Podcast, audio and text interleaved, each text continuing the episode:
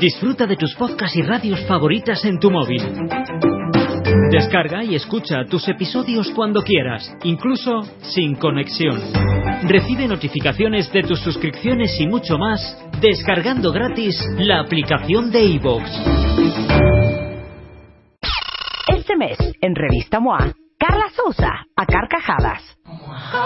Nos cuenta del amor, la pérdida, la chamba y ser mexicana en Estados Unidos. Y de ahí nos agarramos para decirte todo lo que reírte hace por ti, desde salvarte de un infarto hasta conseguir el amor. Además, las cinco reglas de oro para que las peleas con tu pareja sirvan de algo. Cómo pedirle salario emocional a tu jefe, qué hacer si alguien cercano tiene depresión o ansiedad y cómo comer todos los nutrientes que necesitas antes de las 9 de la mañana. MOA Septiembre. Salud física, salud emocional y muchas carcajadas. Una revista de Marta de Baile. 11, 7 de la mañana en W Radio. Bienvenidos de regreso. Eh, obviamente no podíamos dejar de platicar con Pisu, mejor conocido en su casa como, o por tus padres, aunque sea como Emilio Saldaña, experto en tecnología, pero hoy como experto en redes sociales, que han cumplido un rol fundamental en situaciones de emergencia en general a nivel mundial, pero la semana pasada y este fin de semana también. Creo que todos eh, no- seguimos conectados unos con otros gracias a las redes sociales, Piso. Tienes toda la razón. ¿Cuál es Marta. tu recuento de Facebook, Twitter, Instagram? ¿Qué hicimos mal? ¿Qué hicimos bien? ¿Para qué sirvieron y para qué descompusieron? Ay, caray, qué bonitas preguntas me hace usted. Muchas gracias antes que nada por la invitación. Me encanta acompañarte y me encanta la oportunidad de compartir con todos los cuentavientes toda esta información. Y tienes toda la razón. Realmente las redes sociales lo vimos hoy y lo estaba platicando el fin de semana, fíjate. Quienes tuvimos la oportunidad, vamos a llamarlo así, de vivir el sismo del 85, Sí. recordamos muchísimas cosas, pero si algo hay particular que recordamos y que podemos comparar con lo que vemos el día de hoy, es la rapidez con la que se generó información, la rapidez con la que pudimos ubicar y organizar vez esta vez pasada A ver, les centros digo de una acopio, cosa. todo, Yo no, sé si alguno de ustedes lo pensó. ¿Qué hicimos en 1985? No entiendo. Yo tampoco. O sea, no Tienes entiendo. toda la razón. ¿Cómo sucedió? No entiendo cómo sucedió, no entiendo cómo hablamos, no entiendo cómo conectamos, no entiendo No. cómo supimos que nuestros papás estaban bien y nuestros papás que nosotros estábamos bien. Claro. Y los que ya se ido a la oficina porque fue como siete y pico de la Sí, sí, mañana. sí, sí. No entiendo cómo sobrevivimos el 85 en ese sentido. Bueno, consideren que uno de los íconos del 85 era don Jacobo Zabludovsky con su celular de automóvil. Claro. haciendo su transmisión. Sí, sí, sí, sí. Ese fue como el geek gadget de ese entonces, ¿no? Hoy, gracias justamente a las tecnologías para la información, la posibilidad de que reportáramos rápidamente que estábamos bien, punto número uno, como Claro. de a pie. Claro. Y punto número dos, que pudiéramos organizar centros de acopio y pudiéramos además decir, aquí ya no, pero acá en otro lado sí, y acá en este otro lado ya tampoco, ahora váyanse para este otro lado. Yo me, parece acuerdo que yo, claro, pero yo me acuerdo que en el 85, eh, todo mi grupo de amigos cercanos y, y familia, nos fuimos directamente a la Cruz Roja de Ejército. Claro, No sí. sabíamos si había que ir al St. Regis, al centro, si había un centro de acopio en, en, en la Alameda, Sí. si había que ir a Bellas Artes, si había algo en el Zócalo. Eh, o sea, era como todo de viva voz y nos íbamos pasando la información así, de y boca qué en boca. impresión cómo funcionó también, porque esa es la otra. La realidad es que no le, en el 85 no le pedías nada a lo que estamos viendo hoy en términos de solidaridad y reacción entre los grupos de las comunidades. Pero vaya que las tecnologías para la información aceleraron en esta ocasión todo el flujo de información de usuarios, de cuerpos de emergencia y autoridades y por supuesto los muchos casos y las muchas historias que tenemos ya hoy día de gente que logró, gracias a su celular, Sí. decir, oigan, aquí estoy en el closet, pero se vino el Sí, sí. lugar encima. Entonces, me parece muy, muy interesante. Y otra cosa, chécate, Marta, cómo de la semana pasada al día de hoy, cómo han ido evolucionando el uso de las tecnologías para la información y de las redes. Comenzamos, por supuesto, con las obviedades, ¿no? Twitter en términos de inmediatez de información y un potencial para llegarle a mucha gente para pedir o para ofrecer ayuda. En Facebook se activaron, por ejemplo, funciones como Safety Check, que nos permite decir estoy vivo y estoy bien, y a quien tenga duda, ya está aquí la información.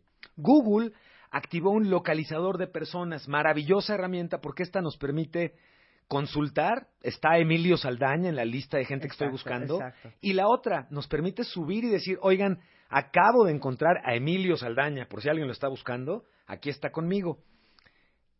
esto en las primeras horas del evento fue crítico para que pudiéramos muy rápidamente poder determinar en qué debíamos concentrar nuestra ayuda y hacia dónde mandar todos nuestros apoyos y por supuesto avisarle a nuestra familia que estábamos bien. A partir del mediados o finales de la semana pasada y durante el fin de semana, y estoy seguro que así es como está evolucionando ahorita, estamos viendo que más bien ya es la distribución correcta a centros de acopio de la ayuda específica. Acá es agua, acá son más herramientas, acá son distintas cosas.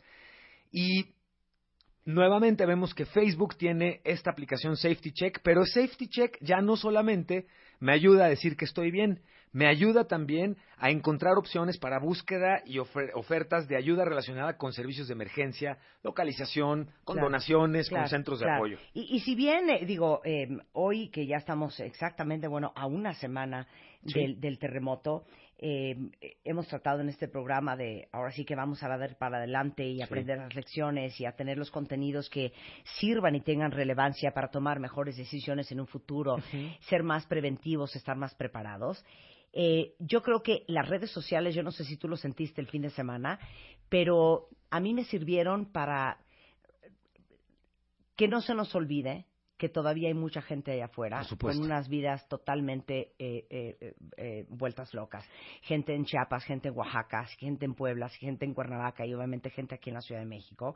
Porque una vez que pasa la catástrofe, y yo no sé también si no te sentiste agotado el fin de semana, porque el estrés y la emoción eh, cansa muchísimo el cuerpo físico, eh, que de repente nos dé el bajón y se nos olvide y creamos que la vida sigue y pongamos a un lado el hecho de que hay mucha gente que todavía necesita su apoyo, nuestro apoyo a través de eh, eh, campañas de fondeo, de donadora, de fondeadora, este, de GoFundMe, de todos, o sea, no, no queremos que se nos olvide. Y eso yo sentí que fue gran parte de la conversación en redes el fin de semana. Tienes toda la razón. De hecho, fíjate que yo escuchaba la semana pasada una entrevista que hacía la maestra Gaby Barkentin, a quien le mandamos un respetuoso y cariñoso saludo, por supuesto. Maestra. Hola, Miss. Miss.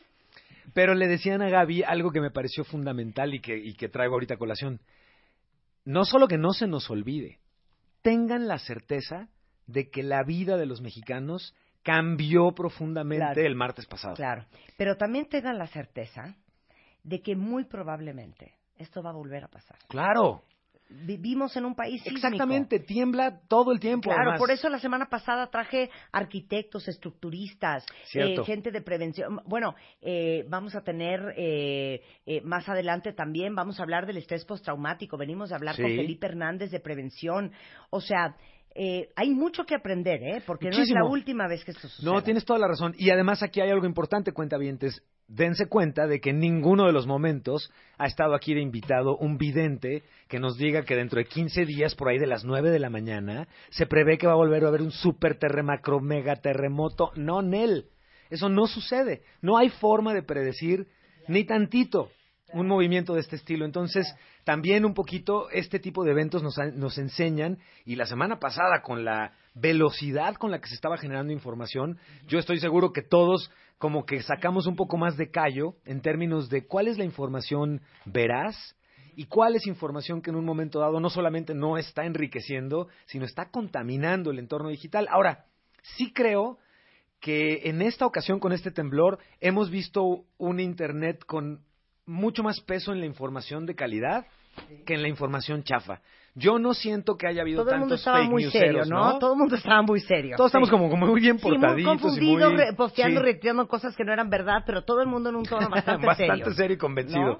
Y creo que justamente eso es algo que a mí me gustaría compartir con todos tus cuentavientes, la importancia de, de que prevalezca desde nosotros como usuarios la crítica a la información, poner en duda la información en el mejor de los sentidos, encontrar más fuentes de una misma nota, validar que esa información nos pueda constar de alguna manera o que las fuentes sean lo suficientemente serias para que les demos credibilidad y no sea una sola. Usar responsablemente nuestra voz, porque al final nuestro Twitter y nuestro Facebook y nuestro Instagram es nuestra voz. Por supuesto. Y además esto hoy ha permitido que podamos ver el lado más bonito que tiene la tecnología para la información, que es la velocidad, la inmediatez y la coordinación entre muchas personas que además no necesariamente se conozcan. Y eso es una característica que habíamos visto en el 85 en la solidaridad, pero que sumándole hoy redes sociales es espectacular. Y platicábamos de cómo van evolucionando las tecnologías y el uso de la, de la red de la semana pasada al día de hoy. Y así como pudimos encontrar gente que estaba en ese momento desaparecida o que no ubicábamos por todo lo que se había presentado, hoy hay herramientas que sirven mucho para podernos ubicar rápidamente, pero además, no solamente en un caso de emergencia y que ya alguna vez habíamos incluso compartido contigo. Hay tres aplicaciones que permiten compartir tu ubicación en tiempo real. Bueno, ¿hace cuánto se los dije? Hace un buen, y hace como dos, tres semanas, también hablamos de la que yo tengo, no sé si es la que una de las que traes tú, Life 360. Que es buenísima. Bueno, ¿sí? explícales. Bueno, y estas aplicaciones, además de la ubicación en tiempo real y el hecho de que se estén presentando eventos como el del temblor en el que podamos estar enterados lo más pronto posible, les comparto, por ejemplo, que en el caso de Facebook Messenger, tiene dentro del Messenger una función que te permite compartir tu ubicación en tiempo real en un mapita exclusivamente con aquellas personas a quienes tú les des permiso o te den a ti permiso de ver su ubicación. Lo mismo puede hacer Google Maps, que comparte tu ubicación en tiempo real y tiene una función en la configuración que dice así tal cual, comparte tu ubicación en tiempo real. Tienes que meter el correo de la persona a la que se la quieres compartir y tú determinas, en el caso de Google Maps, cuánto tiempo la quieres. Y hay otra app que se llama Wave App, como Wave de Hola, que de hecho se cataloga como la forma más fácil para localizar a tus amigos y familia, y es una app que nació exclusivamente para compartir la ubicación en tiempo real. Esta te permite crear, por ejemplo, grupos de 10 personas a los que puedes ver en el mapita exactamente en dónde están. Ya ubiquen y por eso me interesaba compartirla ya no solo en un esquema de emergencias. Si ahorita ustedes continúan participando en cuestiones de labores de rescate y de centros de acopio, pues el ubicarse entre sus equipos de trabajo de manera activa es espectacular. Pero ubicar a sus chamacos en el parque. A ver. En el momento del ya vámonos. No, no, no. Es que, a ver, ubicar a los chamacos en el parque, pero ubicar a sus chamacos en el antro. De veras. ¿A qué hora quedaste de llegar? Aparte, eh, Life 360 no conozco esas, pero Life 360 cuentavientes, uh bájenla ahorita, entren al App Store o cualquiera de las que acaba de decir Piso. Literal te avisa cuando eh, el grupo de personas que están agregadas en tu, en tu, en tu perfil, cuando alguien llega a su casa, te llega un mail. Eh, Piso ya llegó a su casa y sale la locación. Una, una maravilla. Y sabes dónde están, tienes más paz para todos los que tienen hijos pubertos que de repente es, ma, voy a ir a talantro, corte a dos horas después, le dices, ¿cómo vas, mi amor? Eh, ¿Cómo está el Walter? No, ma, ya no estamos en el Walter, nos venimos al... Y dices, ¿por qué no me avisan cuando se cambian de locación?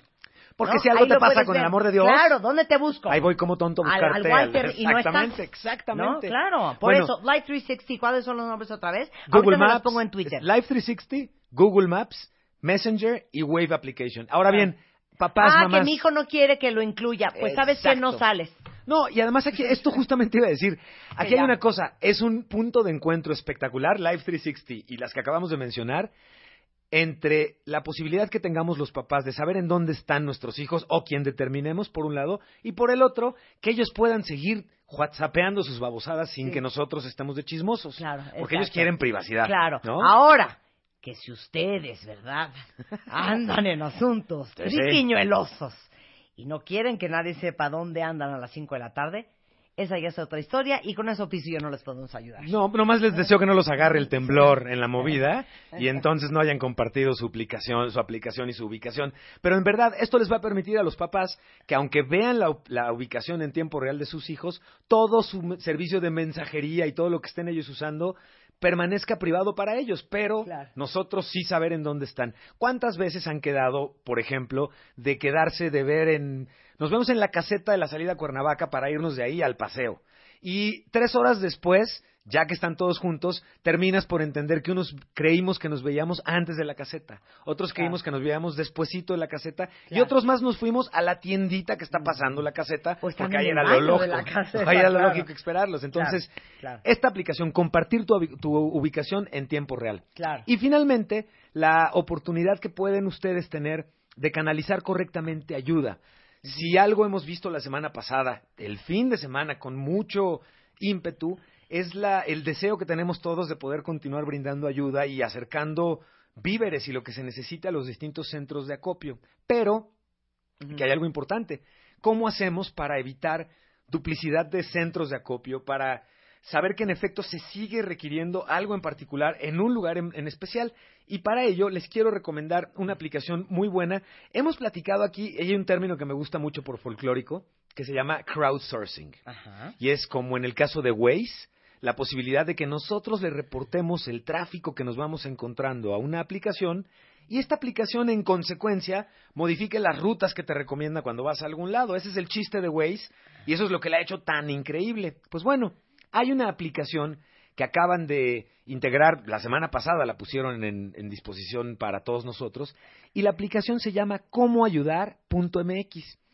Es un proyecto colaborativo, es decir, basado en el crowdsourcing, y lo que hace es, a través del sitio comoayudar.mx, tú lo que puedes es ir y buscar centros de acopio o lugares que proporcionen ayuda en particular en distintos estados de nuestro país, por supuesto en los estados afectados, y una vez que encuentras esa información que estás buscando, le das clic al botoncito de esa información y te dirige específicamente al sitio web Ajá. o a la página de Facebook de esa institución. Por ejemplo, puedo ver los centros de acopio que tiene implementados la Cruz Roja.